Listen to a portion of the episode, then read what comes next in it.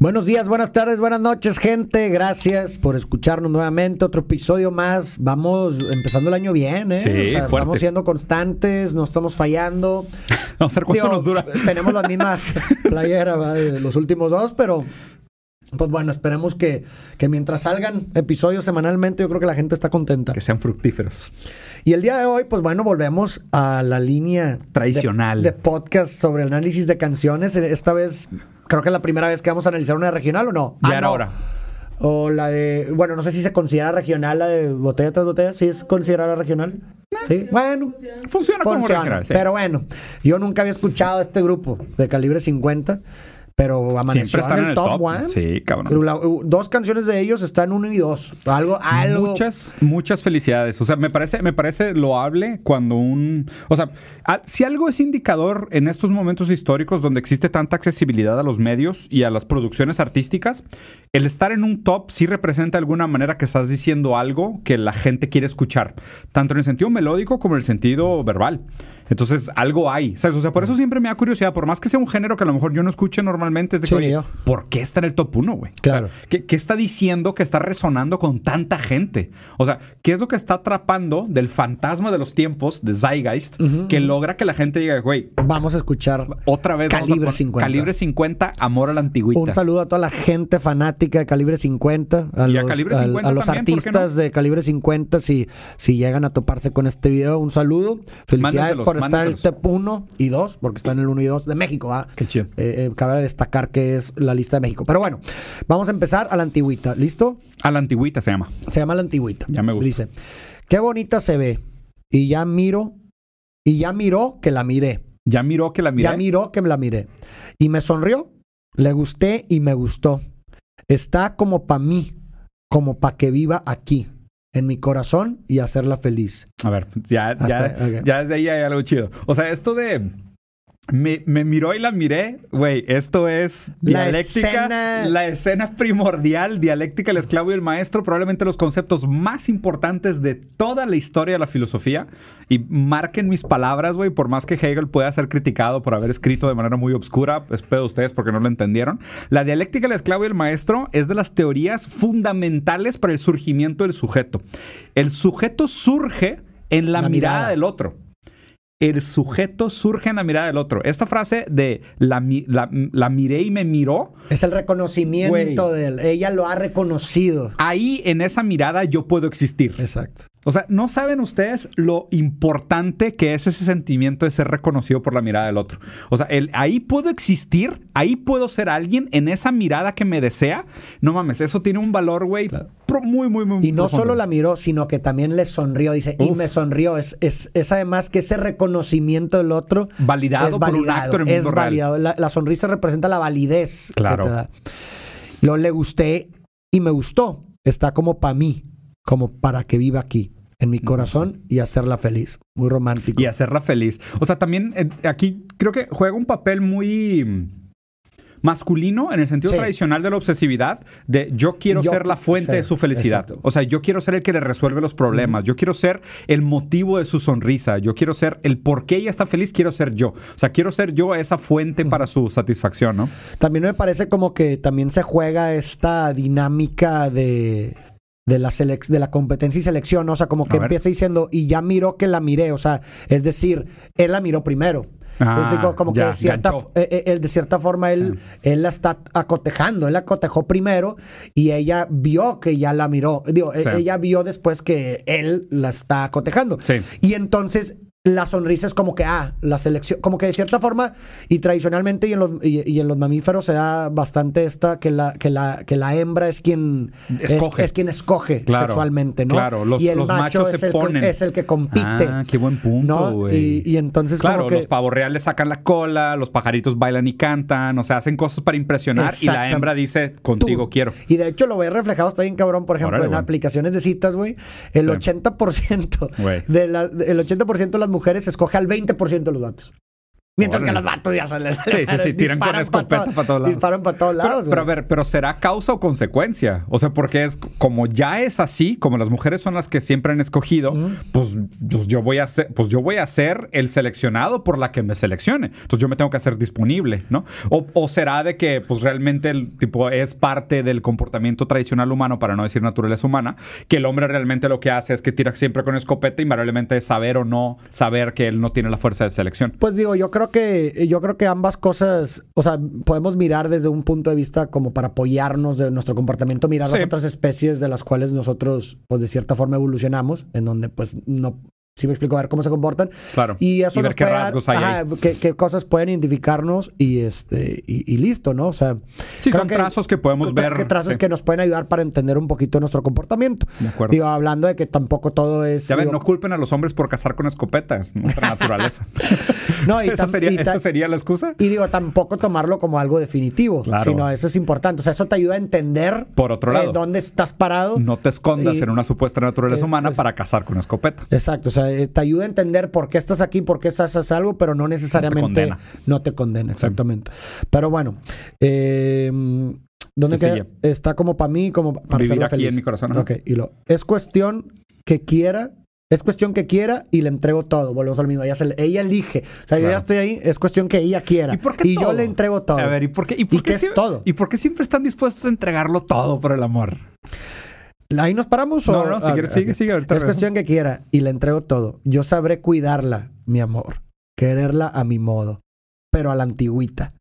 Bonita, a la antigüita. Serenatas, besos, flores y cartitas. Tengo mucho amor, mi vida, para tirar para arriba, pero a la antigüita. Bonita, a la antigüita. Ahí Ok, cerramos. A ver, dale. Entonces, pri- primero quiero pararme en ese de que, o sea, ¿qué pasa con esas promesas? ¿Por qué, por qué el amor tiende a detonar estas aseveraciones tan exageradas como... Tan monumentales, ¿no? Por ti voy a hacer ti. todo, Sí, ¿no? entregaría todo por tu amor y te amo todas las condiciones y, ¿sabes? O sea, eh, también estas promesas eclesiásticas, ¿no? De en la salud y la enfermedad y en la, en la abundancia y en la escasez, o sea, en todo contexto el amor sobrevive todo, todo, todo, todo lo sobrevive, todo lo da, todo lo pide. O sea, ¿por qué, por qué llegamos a esa irracionalidad? Es una buena pregunta. Digo, yo creo que, a ver, de entrada estas promesas monumentales que se tienden a hacer en un momento de bastante emoción. O sea, ya ves que existe esta frase cliché de que no hagas promesas o algo así cuando estás emocionado. O no vayas al súper con hambre. No, o, ajá, o sea, como que, digo, yo sé que es un cliché, pero esconde algo, Algo de verdad. algo de verdadero, ¿no? Que es, pues sí, cuan- las emociones nublan la razón. Sí. Eso es, se sabe, ¿no? Químicamente se nubla la razón. Entonces, eh, normalmente cuando uno está enamorado, en este caso, así lo interpreto, pues está enamorado de una persona, está infatuado, ¿verdad? Por- ¿Químicamente qué era?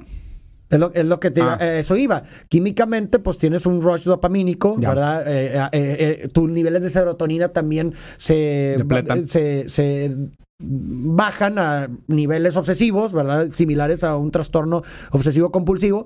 Entonces, definitivamente es que la razón no es un ingrediente que está cuando tú estás. Ajá, O estás-. Ajá, entonces Sí. Creo que es, es- es muy común, si lo vemos también reflejado en nuestro comportamiento, que cuando estás enamorado, estás muy infatuado, tiendes como, no, yo, y incluso deja tú nomás decir, haces cosas, güey.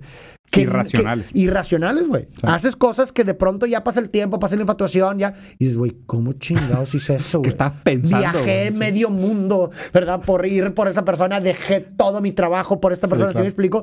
Que son cosas que dices, son técnicamente irracionales, güey. Son Claro. cosas que, es más, cuando ya pasas esa etapa y dices, güey, no la volvería a hacer por nadie en el mundo. Y aparte, ¿sabes qué? Me parece que hay algo interesante ahí, porque vamos a poner situación hipotética, ¿ok? Sí. Este vato dice, güey, le está cantando a su morra que le acaba de sonreír, una morra que por lo visto no conocía, y le dice, güey, por te daría todo. Y la morra que, ah, sí, ok, dame tu tarjeta de crédito, tus llaves del carro, las llaves de tu Pues, casa, tu cuenta del banco, todo, dame tu IFE, todo, dámelo, dámelo todo. Y vamos a suponer, lo que el vato piensa es de que si tú eres realmente merecedora de mi amor, no me lo pedirías. Si tú, O sea, ¿sí? o sea si, si eres realmente la mujer que yo idealizo que eres, No me vas a pedir eso. Claro. no, me, no me pedirías el todo. Yo estoy dispuesto a dártelo, pero bajo la condición de que tú jamás me lo pidas. Claro. ¿Sabes? O sea, como que, como que tiene que haber este entendido de que solo eres esta figura idealizada, merecedora de mi todo, de mi amor, mientras no hagas uso de mi promesa. Sí, eso es CISEC, ¿no? O sea, lo de la confianza absoluta. Sí. O sea, yo me entrego sabiendo que me puedes destruir, Claro, pero, sé que no lo harás. Pero sé que no lo harás. Entonces, porque si lo hicieras, entonces no eres merecedora del ya no amor. merecedor. O sea, el, el amor amor es en sí, eh, esto es lo interesante, ¿no? Lo real como, como impedimento y contingencia y causa de aquello que determina, ¿no? O sea, es de que justo aquello, el, el cobrar la cuenta del todo, es al mismo tiempo la promesa y lo que imposibili- i- imposibilitaría que existiera un amor en primera instancia. Lo cual lo hace sumamente paradójico, pero pues así funcionan estas Claro, promesas por irracionales. Sí, sí, sí, Porque, o sea, yo solo estoy dispuesto a darte un amor que lo daría todo si tú eres esa mujer que, Que no me merece ese amor que nunca me lo va a pedir, güey. Bien pues qué fácil hacer esas promesas, Sí, ¿no? sí, sí, sí, sí, completamente. pero lo único que quieres a lo mejor del otro lado es escucharlo. Claro. Que, ah, ok. Y ella dice, ay, bueno, es que él sí daría Pero todo no por se mí. lo voy a pedir. Pero no se lo voy a pedir. claro. La condición es esta, yo doy todo mientras no me lo No me lo pidas. pidas. Sí. Sí. Y lo. Ah, entonces la segunda parte es la antigüita, ¿no? Que dice que él. Porque él describe que es a la antigüita, ¿verdad? Serenata, besos. Dice eh, serenatas, besos, flores y, cartitas. Qué bonito, güey. Regresamos a la Serenatas, escritura. besos, flores y cartitas. ¿sí? Regresamos a la escritura. Que de hecho es algo bien cabrón que yo estaba hablando, estábamos recapitulando la historia de mis papás, güey. A ver. Y ellos, pues prácticamente mi papá se fue a estudiar eh, su maestría eh, en Estados Unidos y mi mamá pues vivía aquí en Monterrey, güey. Y prácticamente se vieron, se veían cuatro veces al año. Y pues se comunicaban porque estaba viviendo en Estados Unidos mi papá. Por cartas, güey. No. Y estás hablando que son mis papás, o sea, estás hablando Sí, que esa hace- generación o sea, anterior. Sí, güey. Y se comunicaban en cartitas, No cabrón. mames. y, y- y es cabrón porque ¿Y pues tienen todas las cartas todavía? tienen muchas de las cartas todavía guardadas. Bueno, que ah, lo que no se me hace bien cabrón, güey, ahorita es que volvemos a lo mismo, la inmediatez actual, ¿verdad? Del texto hace que se que se desvalorice mucho lo que escribes, güey. Vato, totalmente. ¿Por qué? Porque la escasez le da valor Güey, a lo que haces. Agrégale una capa adicional. O sea, no solo antes era este tema de la escasez del vínculo. O sea, como decir, güey, imagínate, vives en dos países separados y Sí. se mandan una carta a la semana, más el tiempo que lo tarda. que tarda en llegar, güey. Lo que tarda en llegar Y el lo que correo. dijiste puede ser ya no ser vigente a la hora Claro, que lo güey, de que tuve diarrea. ¿Cuándo? El martes pasado, güey. tres semanas sí, de que- que, ¿y ah, ahora qué importa? mejores. ¿De qué, qué hablas? Pues ya no O le voy a decir que se sí. mejore porque pues ya pasaron tres semanas, Pues güey. ya qué, exacto, ¿no? Entonces, como que, o sea, la temporalidad juega otro rol. Entonces, Claro, hablas güey. de cosas más perpetuas o haces promesas más duraderas. O sea, inclusive el uso de las palabras está contextualizado por otra temporalidad, o sea, por otra velocidad de las cosas, ¿no? Pero, pero agrégale otra cosa. Antes era, se hablaba menos y duraba más lo dicho, y ahora se habla más y, dura, dura menos, menos lo dicho. Porque inclusive, o sea, es como la diferencia entre pintar con óleo y pintar con acrílico. O sea, la, la- el tiempo que tarda en hacerse, secarse la pintura versus el tiempo que le puedes poner otras capas, el tiempo que tienes para corregir los errores, el tiempo que no tienes para corregir los errores, tienes que volver Claro. a empezar. Y a lo mismo de lo que hablamos de la escasez, que es un, juega un rol muy importante. Sí. La escasez percibida también es distinta. Totalmente. Porque antes, a ver, es escaso la cantidad de palabras que puedes escribir una carta y en lo que la mandas, that's it. ya se fue. Ya se fue la carta. Sí, claro. No es que, ah, déjame, Corrijo lo que dije. qué no. lindo me Y escribió. Y, y tienes un mes, güey. O sea, Sí, me claro. entonces, tienes que escoger bien cabrón las palabras que vas a elegir, güey. deja tú, y probablemente la persona que la reciba, como va a tener una ausencia de estímulo, la va a volver a leer. Exacto. Y le va a dar un valor bien cabrón, porque es que, güey, o sea, extraño a la persona, no tengo nada de ella, solo esta carta. Por durante un mes. Exacto, entonces la voy a volver a resignificar. Y contra hoy en día, que es de que termino de hablar, si no me gustó lo dicho, borro el chat y blog. Listo, O sea, aparte Exacto. desaparece el texto. O sea, no solo es más inmediato, sino que es mucho más Exacto, efímero. ajá. Entonces, este amor a la antigüita que se sostiene de estas promesas atemporales en lo escrito, en lo físico, también habla de otra velocidad de amar. O sea, de una de otra permanencia del propio Que amor. creo que ahí es lo que yo creo que distingue a este, a la antigüita, el amor a la antigüita. Este, Mm. eh, Esta frase me parece que la in- in- describe perfectamente este tipo de amor, que es hasta que la muerte nos separe. Claro. Que habla definitivamente de lo que dices tú. Claro. Es un, es un símbolo, una metáfora de algo duradero. Longevo. Ajá. Longevo, Sí. perpetuo. Sí, sí, sí, Con- sí, sí. ¿sí me explico? No efímero, No banal, efímero, pasajero. líquido. Sí, es líquido. Es- que- Muy que- Bauman, ¿no? Que está bien cabrón porque incluso puedes establecer esa relación de ya ves que hablamos del- de la escritura y del texto anteriormente. Puedes establecer la relación entre lo es- la, la Mm. Lo duración escrito de lo físico. escrito con el tipo de amor, güey. Sí, totalmente. En donde cuando el escrito se, eh, hacía, eh, era, era mucho más valuado, ¿verdad? Y era eh, estas cartas, ¿verdad? Más longevas. Era un amor más longevo. Güey, es que y un escrito más rápido es un amor más líquido. Mucho más corto. Que, se- que deja tú. Lo que pasa es de que, y, y- y está interesante pensar esto en la propia dinámica del deseo. O sea, es porque si el deseo lo que no quiere es, o sea, no quiere ni ser frustrado, pero tampoco quiere conseguir lo que desea. Por supuesto. El deseo quiere seguir deseando. Claro. Entonces es interesante, no sé, tú le mandas un mensaje a tu crush, te contesta. Chingados, güey, te contestó. Sí. O sea, para bien o para mal, ya te contestó. Sí. ¿Sabes? Y antes era que le mandabas una carta a tu crush y era de que una semana, güey, de que, ay, cabrón, la fantasía de que la Por recibió, me a duraba escribir. mucho más. Duraba mucho más. Le habrá llegado, ¿qué habrá pensado? Ya Dis- pasó un dos meses y sigues pensando en eso. Y Ahorita sin saberlo, disfrutabas del deseo mientras no había una un cierre para ese deseo. Y ahora no, ahora mandas mensaje y aparte deja tú, aun si no te contesta, te puede dejar en visto. Claro. Y, y- ya eso, ya le puso un punto final a tu deseo, que es de que, ah, cabrón, mi deseo ya topó en algún lugar, güey, y ya tuvo una respuesta. Claro. Ahora yo tengo que reeditar mi deseo frente a qué voy a hacer con esa respuesta, sea buena, mala, dejado en visto, bloqueado y la madre, voy a tener que reeditar mi deseo. Y, y siento que ahora estamos atrapados como en este ciclo de constantemente tratar de reeditar nuestro deseo todo el tiempo a velocidades, güey. Súper claro, rápidas, güey. Prácticamente instantáneas. Entonces me, me gusta esta idea del amor a la antigüita de que, güey, te va a escribir cartitas, no te va a mandar mensajes. Digo, que qué inconveniente, ¿verdad? O sea, ya Sí, de ya, manera ah, práctica, claro, güey, qué ah, hueva. ah, Pero qué chido que de vez en cuando campechanees, y de hecho, Pero, hazlo, amigo. pero puedes mensaje hacer, puedes escrito. agarrar lo mejor de las dos partes. O sea, justo. puedes agarrar la mejor de las dos partes en el sentido que puedes aprovechar la comunicación y la conectividad, pero para darle valor a las palabras como se las daban antes. Claro, güey. Eso es la, sea, esa es la, esa es la intersección. La, síntesis. Sí, es o la sea, síntesis. Tómate en serio lo que escribes. Claro. Sí, sí, sí. Eh, Esa es la Sí, sí, síntesis. sí, sí. Y luego dice Serenata, ok, tengo mucho amor mi vida para tirar para arriba, pero la antigüita, bonita la antigüita. Ujú. Y luego, eso ya, y luego sigue. Usted no es opción, es un privilegio.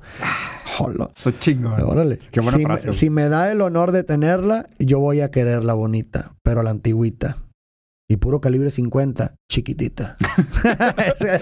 Necesario, sí, necesario. Ok, bueno, creo que qué, hay- qué raro, qué raro cuando una banda entera canta una canción, ¿no? ¿A quién se, o sea, quién se le está dedicando a quién, sabes? Cada quien agarra Sí. y la dirige para. Está interesante eso, ¿no? Como que, y aparte estas bandas regionales normalmente son muchos Sí. músicos.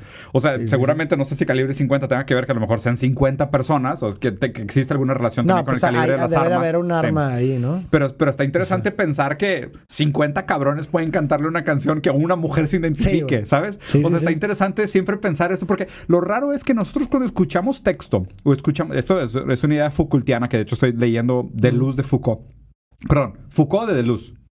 ¿Foucault de Deleuze o de Luz de Foucault? No sé. O sea, es un libro de Deleuze hablando sobre Sí, de Foucault. Foucault. Pero Foucault habla de que nosotros tenemos por intuición un como proceso racional a priori, donde escuchamos el enunciado y presuponemos el lugar de enunciación. O sea, todo lo escuchado, todo lo leído, todo lo entendido por el aparato lin- lingüístico presupone un lugar de enunciación. O sea, si tú, haz de cuenta, vamos a suponer, güey, yo tiro una caja de cereal de letritas, ¿ok? Y cae en una orden mágica para Ah, una frase. ¿ok? Tú no puedes leer esa frase sin darle un lugar al enunciador. Ok. O sea, la única manera como te puede hacer sentido el texto es si tú, o sea, y lo haces aunque no quieras. O sea, de nuevo, tiré una pinche caja de cereal y cayeron letritas y dice, güey, el futuro está preconcebido. Tú vas a decir, ¿quién dijo eso? sí, claro. Tiene que haber alguien que haya dicho. tuvo, o sea, ningún texto, ninguna idea, ninguna palabra se puede leer sin suponer que alguien la, Alguien alguien la la, dijo, claro. pensó Sí, sí, sí. o alguien le dio significado a ese orden de las letras específicas. Entonces está interesante pensar que alguien escucha la letra de una canción escrita por 50 cabrones, pero tú, tú vas a... Lo que tú piensas sin saberlo es que alguien, o sea, un individuo específicamente... Escribió eso. Ujú, Sí. ujú. Entonces es raro pensar en cómo, o sea, estás hecha para mí. ¿Para mí quién? ¿Quién? Sí, o sea, ¿Quién soy yo? ¿Quién es ese yo para Sí. cual tú eres la adecuada? ¿Sabes? O sea, ¿quién es ese yo? ¿Cuál de los 50? ¿Sabes? Sí, o a poco tienen todos el mismo criterio, no creo, güey, ¿sabes? Pero qué interesante pensar lo que la gente escucha estas cosas pensando que el que dice estas frases que nosotros escuchamos es una persona específica. Y obviamente lo que hacemos es transferencia. Escuchamos estas palabras y decimos, aquel que yo deseo es el que me desea de esta manera como yo quiero Claro. ser deseada. Sí, sí, sí. La adaptas, ¿no? Y me parece que también muchas veces ocurre que, que a posteriori de leer algo, siempre ocurre como que esta, eh, eh, este ejercicio prácticamente automático de, de agarrar el enunciado o la, y encontrar cualquier experiencia del pasado que confirme dicho enunciado. Ah, ya. Como que si fuera un sesgo de confirmación de cada cosa que te dicen, de que, oye, no sé si yo te digo, Diego, ¿alguna vez tuviste, eh, te ha pasado que no sé qué? Y tú, lo que yo te pregunte, vas a tratar de encontrar Ah, algo, alguna sí. Experiencia que confirme dicha cosa. Claro. Entonces me parece que eso pasa mucho en las canciones, como que tratas de hacer la tuya la canción y entonces como Con que memoria. prácticamente automático aunque no, aunque no sea tal cual o no, encuentras la experiencia o la persona que se adapte a la historia que estás escuchando en la canción. ¿Sí me explico? sí, sí, claro, Aún y aunque no sea Exacto, a, a Bonnie, sí. aunque no le has mandado ninguna serenata ni una carta, pero es- Claro, yo la voy a querer se- así. Pero Sí. tú se la cantas así a la antigüita serenata y la sientes tuya. Sí. Y sientes, no, tú adaptas tu antigüita como, ah, no, es que para mí la antigüita no, es, no era cartas tal vez, Bueno, pero a lo sí. mejor era ir a, a No era sacarla a serenata, era bailar. hacerle un CD. Era, era hacerle un CD. Ándale, exacto. claro, sí me claro. explico cómo lo que trato de decir, ¿no? Sí, 100%, güey. Y bueno, eh, Serena, y luego tengo para aventar tri- la antigüita, y luego dice, ah, se repite, usted no es opción, es un privilegio. A ver, esta, esa frase, de hecho, a ver si termina. Sí, aquí acaba. Usted no es opción, es un privilegio. Si me da el honor de tenerla, yo voy a quererla bonita, pero la antigüita. Usted no es opción. Es un privilegio. Es un privilegio. O sea, cuando hablas que algo no es opción, es que no, o sea, es solo eso. No puedes elegir. No puedes elegir nada Sí. más, más que eso. No hay libertad de opción, Si no, no tienes la libertad de no escogerla. Simplemente es. pero es, es un privilegio. Es un privilegio. O sea, no solamente. Es eh, una imposición, es- no solamente es una imposición, sino que es un privilegio. es una imposición privilegiada. Órale. ¿Qué, qué significa amar a alguien como si fuese una imposición privilegiada? O sea, habla de un determinismo duro, Un- pero que es un privilegio. pero es un privilegio. O sea, lo más interesante de esto es que yo no estoy libre para Esto amarte. fue lo que te tocó. Yo no soy libre para amarte, pero amarte es, Es un, un gran privilegio. Esto fue lo que te tocó. Sí. Ah, güey, lo que me tocó Qué está afortunado. Está cabrón. Sí, sí, sí. sí. ¿No? Está, está chingón. O sea, porque habla, o sea, habla de esta postura que también es una postura sisequiana, que dice que no somos realmente libres, las decisiones se toman antes de la razón siempre. sí, sí. Solo somos libres de subjetivamente significar aquello que nos tocó. Entonces, lo que está haciendo él es eso. Él está subjetivamente dándole un valor súper chingón a algo que le tocó. Pero, a ver, eh, me parece muy acertada la- Nadie la, la cuestión porque nadie escoge de quién enamorarse. Y eso está cabrón. O sea, no es opción porque, a ver, yo no escogí sentir esto por ti, güey. Claro. Nadie escoge qué, qué Cuando sentir. muchas cuándo veces el amor es una tragedia. Exactamente. En por- este eh, caso, En no. este caso no fue una tragedia, fue un privilegio. Órale, o sea, qué chingón Sí. enamorarte de la persona correcta. Sí, porque no lo controlas. Entonces, qué chido caerte Sí. por aquella persona que Es como vale jugar a la lotería y sacarte el premio que te conviene. Literal. Sí, porque no muchos tienen ese privilegio. Órale, amarte no es una opción, es un privilegio. Pues, la verdad frase, sí, sí, es una gran frase. Es una güey. gran frase. La verdad es que sí que te toque, que te, que te toque enamorarte de la persona o de una persona buena para ti y que te sea recíproco Sí, no es un verdadero es un- privilegio. un verdadero. No mames. Gran canción, calibre 50. Sí. Gran canción, güey. Está te, chido eso. Te puedo decir que una muy buena letra con unas cosas bien interesantes Sí, que analizar. La neta, bastante chido. Pues es- espero les haya gustado. La verdad es que nos dimos un poco de libertad creativa definitivamente con la canción. Acuérdense que esto es un ejercicio meramente masturbatorio intelectualmente, en el mejor sentido de la palabra, tratando de construir y ver qué se esconde atrás del texto. Pero por algo resuena con tanta gente estas canciones, ¿no? ¿Habían escuchado ustedes Calibre 50? Dejen por aquí abajo sus comentarios. Como siempre, hagan peticiones. Probablemente no las vamos a escuchar todas, porque seamos realistas, son muchas. Pero pues es padre hacer este juego de interpretar canciones. Y déjenos aquí abajo sus comentarios, sus recomendaciones, si les gustó o no les gustó. Y acuerden de mandar este video a la gente Calibre 50, porque pues la verdad es que está bastante buena la canción. Nos vemos. Nos vemos.